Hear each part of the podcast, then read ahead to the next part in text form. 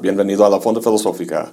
Hoy la primera parte de Zizek, el sublime objeto de la ideología. Nuestro análisis de la ideología se inició con Marx y ha pasado por Mannheim, Gramsci, Althusser y Adorno y Horkheimer. En 1962, Habermas publicó su libro Historia y Crítica de la Opinión Pública, donde plantea un argumento muy parecido al de Adorno y Horkheimer. Habla de un espacio público que se creó en los cafés y salones europeos hacia finales del siglo XVII, donde la gente podía debatir cuestiones de carácter público, pero que pronto desapareció con el desarrollo de grandes organizaciones comerciales. Lo que antes era un foro para el debate crítico se convirtió en otro modo de consumo cultural regido por las exigencias económicas de la industria de la cultura. Después, en 1970, Althusser publicó el texto que ya analizamos. Y desde entonces nadie ha tocado el tema de la ideología realmente.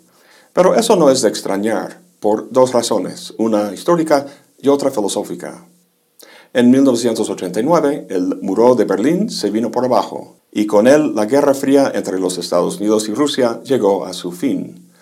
En su lugar se erigió lo que el primer presidente Bush declaró como el nuevo orden mundial. El vencedor no era tanto los Estados Unidos como la democracia liberal y la economía del mercado libre. Con la derrota del socialismo, la era de las ideologías llegó a su fin y entramos supuestamente en un mundo post-ideológico. Filosóficamente, en los años 70, el pensamiento así llamado postmoderno estaba en ascenso y pronto llegó a influir mucho en las humanidades. Lo que diversos autores han acentuado es la imposibilidad de salir del contexto histórico-social de uno para juzgar las cosas con un juicio absoluto de verdad o falsedad. Criticar a la ideología implicaría semejante posibilidad. Por esta razón y por el dato histórico que mencionamos, no tiene sentido seguir discutiendo la ideología. Pues si fuera así, este video terminaría aquí, pero no. En 1989, mientras caía el muro de Berlín, Slavoj Žižek publicó su primer y todavía su mejor libro, El sublime objeto de la ideología. A la fecha, Žižek es autor de 44 libros y coautor de varios más. Al parecer, escribe tan frenéticamente como habla. Seguramente has visto videos de él en YouTube.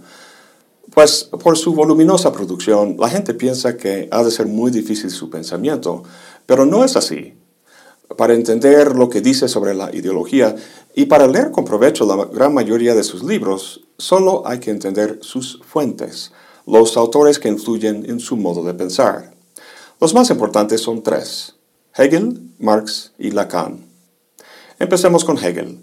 Del Zizek toma la noción de dialéctica, pero no la noción que todos conocemos en términos de tesis, antítesis, síntesis. En esta interpretación muy común, dos puntos de vista contradictorios entre sí se elevan a una nueva postura en la que son reconciliados, sus diferencias contradictorias borrándose en una perspectiva más amplia en la que los dos tienen razón. Este nuevo punto de vista, tarde o temprano, encuentra otro que lo contradice, y así sigue la dialéctica, impulsada por la contradicción, hasta llegar a una perspectiva de la más amplia posible, lo absoluto, en la que toda contradicción se ha eliminado y toda perspectiva particular termina como un elemento en el sistema de la totalidad. Pues Zizek no acepta esta interpretación. En el texto que estamos considerando, dice que el conocimiento absoluto denota una posición subjetiva que finalmente acepta la contradicción como condición interna de toda identidad. La verdad, no sé cómo deriva esta interpretación de los textos de Hegel, pero la idea es muy interesante, a saber que la identidad de cualquier cosa encierra necesariamente una contradicción o un antagonismo que no puede eliminarse. Da el ejemplo de la democracia. Dice que la democracia siempre acarrea la posibilidad de corrupción, del gobierno de la obtusa mediocridad. El único problema es que cada intento de eludir este riesgo inherente y de restaurar la democracia real acarrea necesariamente su opuesto, termina en la abolición de la democracia misma.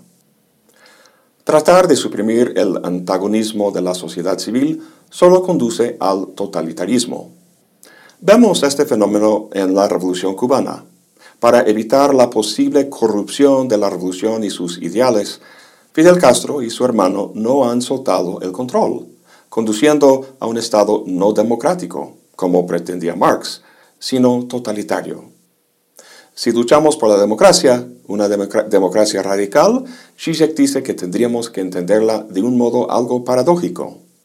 Su carácter radical implicaría no la democracia pura o verdadera, sino, en cambio, que únicamente podemos salvar la democracia tomando en cuenta su propia imposibilidad radical. Paradójicamente, la democracia es posible al reconocer su imposibilidad.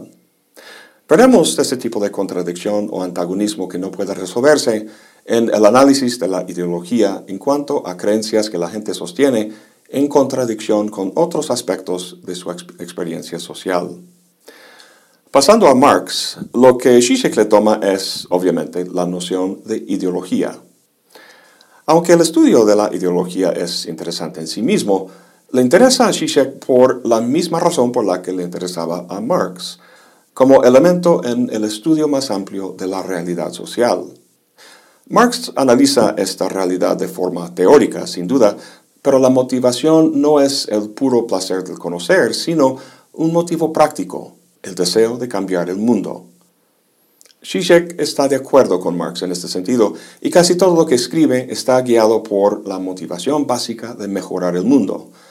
Sin embargo, para hacer eso, hay que entender cómo el status quo se mantiene, a través de qué mecanismo el cambio es frenado o obstaculizado.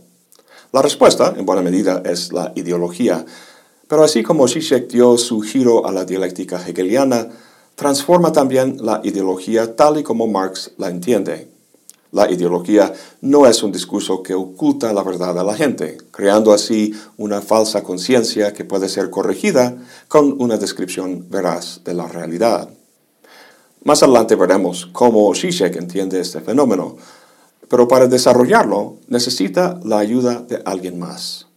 El pensamiento de Marx se centra en el nivel macro, en la dinámica social de mucha gente actuando y los fenómenos económicos que surgen como resultado.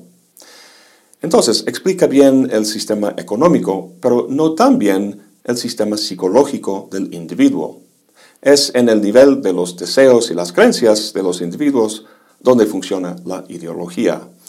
Marx no le ayuda mucho en este sentido, pero Jacques Lacan sí. Lacan es un psicoanalista francés, quien con base en las ideas de Freud armó una novedosa e interesante visión de la psique humana. Su teoría consta de muchos conceptos, pero lo que nos interesa aquí son los más básicos, los que conforman el andamio estructural de su propuesta. Se trata de los conceptos de lo imaginario, lo simbólico y lo real. Lacan los llama órdenes o registros. En filosofía se llamarían categorías, como las que usan Aristóteles y Kant. En todo caso, para Lacan, la realidad psíquica, toda experiencia posible, encierra una combinación de estos tres registros. En otras palabras, son las tres dimensiones fundamentales de la subjetividad psíquica. Empecemos con lo imaginario. Este es el registro que nos resulta más familiar, porque tiene que ver con nuestro ego, con nuestra sensación de quiénes somos. ¿Alguna vez has escrito un perfil para uno de esos sitios para conocer gente, para relación o para encuentros más pasajeros? El chiste es describirte, expresar cómo eres. Estrictamente, no estás comunicando cómo eres, sino cómo te imaginas. Para Lacan, el ego se forma de muy joven para dar unidad y estabilidad al desordenado flujo de sensaciones que siente el bebé. Se hace al identificarse con la imagen de uno en el espejo, la cual manifiesta un ser unificado, o con la imagen que miembros de la familia cercana presentan, como la madre. El detalle es que esta identificación no es ni nunca puede ser completa. El ego se conforma así por una división entre sí mismo y la imagen de sí mismo, proporcionada por el otro. Ese otro toma diferentes formas a lo largo de la vida, Pero lo que persiste es el intento del ego de superar la división, de reconciliar el otro consigo mismo. Es muy parecido a lo que dice Sartre sobre la conciencia, la cual por mala fe rechaza su libertad al tratar de identificarse con una cosa en sí, la cual tiene una esencia y una naturaleza estable. Trata de detener el devenir de su ser para sí en la estática calma de un ser en sí. Ahora, en buena medida, el orden imaginario hace referencia a la experiencia de uno de vivir encerrado en la privacidad de su cabeza, de estar solo con sus pensamientos. Es la dimensión del ego individual. El orden simbólico, en cambio, es la dimensión de lo social, la cual es ocupada no por el ego, sino por el sujeto. Hace referencia a las instituciones, prácticas, costumbres, leyes, reglas y ritos del mundo sociocultural. El individuo no controla esos fenómenos, sino que está sujeto a ellos, por lo que no se trata de un ego, sino precisamente de un sujeto. Desde que nace, el bebé ya está subjetivizado en el sentido de entrar en el mundo con cierto género, cierto color de piel, nace en una familia de cierta clase socioeconómica, etcétera, etcétera. Todo esto quiere decir que está individualizado e identificado como una pieza en una tabla de ajedrez. Introduzco esta metáfora del ajedrez porque es la que usa el lingüista suiza Ferdinand de Saussure para ilustrar la naturaleza del lenguaje. Para Lacan, el lenguaje es de suma importancia. Casi siempre, cuando habla de lo simbólico, está hablando del lenguaje. No porque el medio del lenguaje, la palabra, sea más importante que el medio físico de una costumbre, un rito, sino porque la estructura del lenguaje y su funcionamiento ejemplifica el funcionamiento de las instituciones sociales y su manera de subjetivizarnos. El registro de lo simbólico se llama así debido a la naturaleza del símbolo. Para entender la naturaleza de este, pasemos a Saussure. Cualquier símbolo, como la palabra gato, significa lo que significa no por alguna cualidad inherente que tenga, sino por un acuerdo arbitrario, una convención social, como las reglas del ajedrez. Pero además, y más importante, el símbolo puede significar, puede funcionar solo si se distingue de los demás símbolos en el sistema lingüístico. Gato se distingue de pato y de gano. Así, el lenguaje es un sistema de diferencias sin términos positivos que detuvieran el paso de símbolo en símbolo. Vemos lo mismo en el cerebro. Un pensamiento determinado es posibilitado no por una neurona en particular, sino por una relación diferencial entre muchas neuronas no hay ninguna neurona que rige a las demás. He hablado de todo esto con más detalle en mi video sobre Saussure y en otro sobre Derrida. Pondré las ligas en la descripción aquí abajo. Lacan, siguiendo a Saussure, llama al símbolo el significante y el paso de significante en significante lo llama la cadena significante. Para que esté claro, esto significa el hecho de que el lenguaje nunca revela la pura y simple presencia de un significado que no sea susceptible de interpretaciones adicionales por significantes posteriores. Pues esa cadena y la estructura diferencial del lenguaje es lo que conforma el mundo social, el orden simbólico. Desde las reflexiones que Heidegger y Gadamer hicieron sobre el lenguaje, se ha vuelto común decir que nosotros no hablamos el lenguaje, sino que el lenguaje habla nosotros. En cierto sentido, sin duda, nosotros hablamos el lenguaje. Lo estoy haciendo ahora mismo. Desde el punto de vista del ego, yo estoy aquí y tú estás allá y van de por medio los significantes que voy enunciando. Escojo los signos que estimo necesarios para transmitir la idea que tengo en mi cabeza al tuyo. Sin embargo, esta caracterización de la comunicación ignora la estructura del lenguaje que acabamos de ver. La unidad básica no es de ego a ego mediante el significante, sino de significante a significante mediante el sujeto.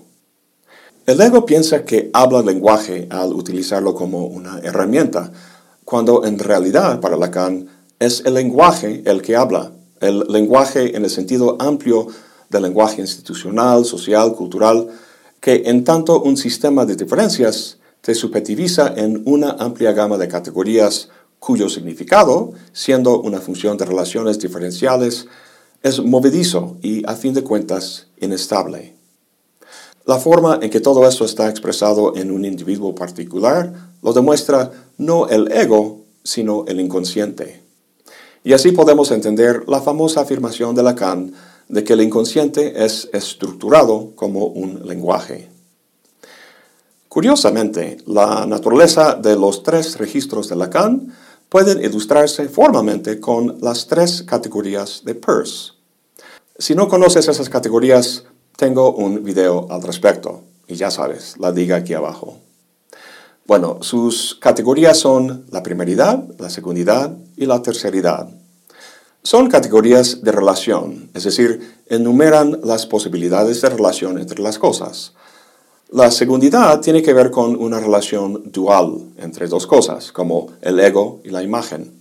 De hecho, Lacan dice, toda relación dual conlleva siempre el estilo de lo imaginario. La terceridad se refiere a las relaciones triádicas, donde un símbolo media entre un objeto y un intérprete.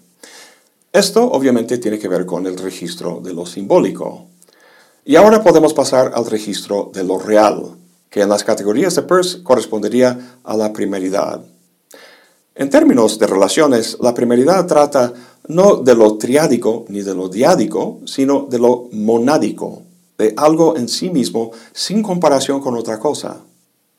Psicológicamente podemos experimentar algo al representarlo con el pensamiento, la terceridad, o mediante una reacción bruta con su existencia fáctica, la segundidad, o al sentirlo, la primeridad. Disfrutar una pieza musical sin reflexionar sobre el goce o fijarse en ciertas notas comparándolas con otras sería un ejemplo psicológico de la primeridad. Peirce lo describe muy bien en la siguiente cita. Dice, precede a toda síntesis y a toda diferenciación. No tiene unidad ni partes. No puede pensarse de manera articulada. Afírmenlo y ya ha perdido su característica inocencia, pues la afirmación siempre implica una negación de alguna otra cosa. Deténganse a pensarlo y se ha ido.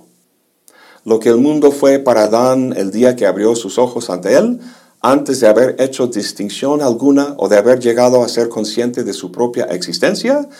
Eso es primero. Acuérdense solo de que toda descripción suya debe ser falsa. Incluyo esta cita larga porque nos ayuda a entender la noción de lo real en Lacan. Lo real es aquello que no puede ser simbolizado, que no puede ser conocido. Volvamos al ejemplo de la pieza musical que mencioné antes. Hay una anécdota sobre un compositor famoso, no recuerdo quién, que invitó a varios amigos a su casa a escuchar una nueva composición suya. La tocó en el piano y hubo aplausos y luego una amiga dijo, Maestro, fantástico, pero díganos, ¿qué significa?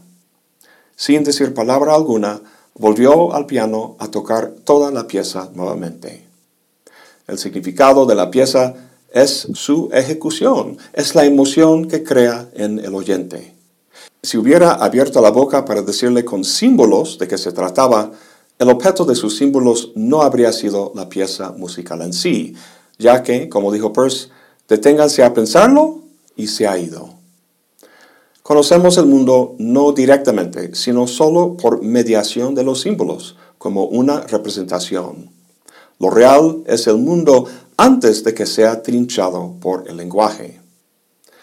Entonces, si es imposible conocer lo real, si estamos atrapados en el orden simbólico, ¿por qué le interesa Lacan? Porque los dos órdenes están íntimamente relacionados. Aun cuando nuestra experiencia del mundo sea simbólica, representativa, no somos simplemente robots siguiendo su programación simbólica, un robot nunca puede tener una experiencia de lo real más allá de su esquema representacional, pero nosotros sí. Lo real irrumpe en nuestra experiencia al trabar el funcionamiento normal de la maquinaria simbólica. Para Lacan, esa experiencia es un trauma. ¿Cuál sería un ejemplo de eso? Pues todo el planeta en este momento está viviendo semejante trauma Me refiero a la pandemia del coronavirus. Por un lado, experimentamos la pandemia de manera simbólica. Algunos la representan como algo ingeniado por la CIA, otros como consecuencia de la globalización capitalista que destruye los ecosistemas, otros como un complot de la industria farmacológica y otros como un pretexto de gobiernos para controlar a la población. Al margen de estas representaciones, los efectos de la pandemia siguen dándose. En los noticieros he visto que comentan que la gente ya tiene fatiga del virus, está cansada. Sin embargo, dicen, el virus no está cansado. El virus no respeta nuestra simbolización de él. Su bruta perseverancia es una irrupción de lo real en nuestra experiencia. El académico lacaniano Tony Myers ha descrito la relación entre lo real y lo simbólico de forma muy llamativa. Como hemos visto, los símbolos captan solo fragmentos de lo real, pero no su totalidad.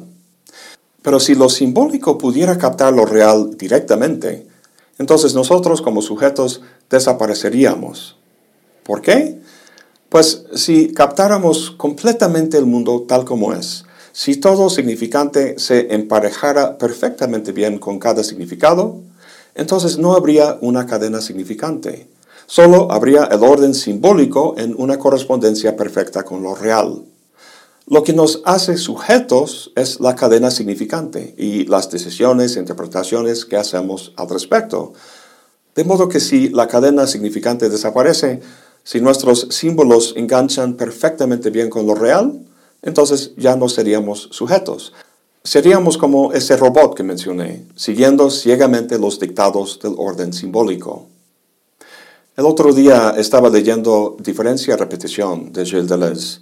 En el comienzo del quinto capítulo dice algo que refleja muy bien lo que acabamos de comentar. Dice, es muy cierto que Dios hace el mundo calculando, pero esos cálculos nunca son exactos y esa inexactitud en el resultado, esa irreductible desigualdad, es la que forma la condición del mundo.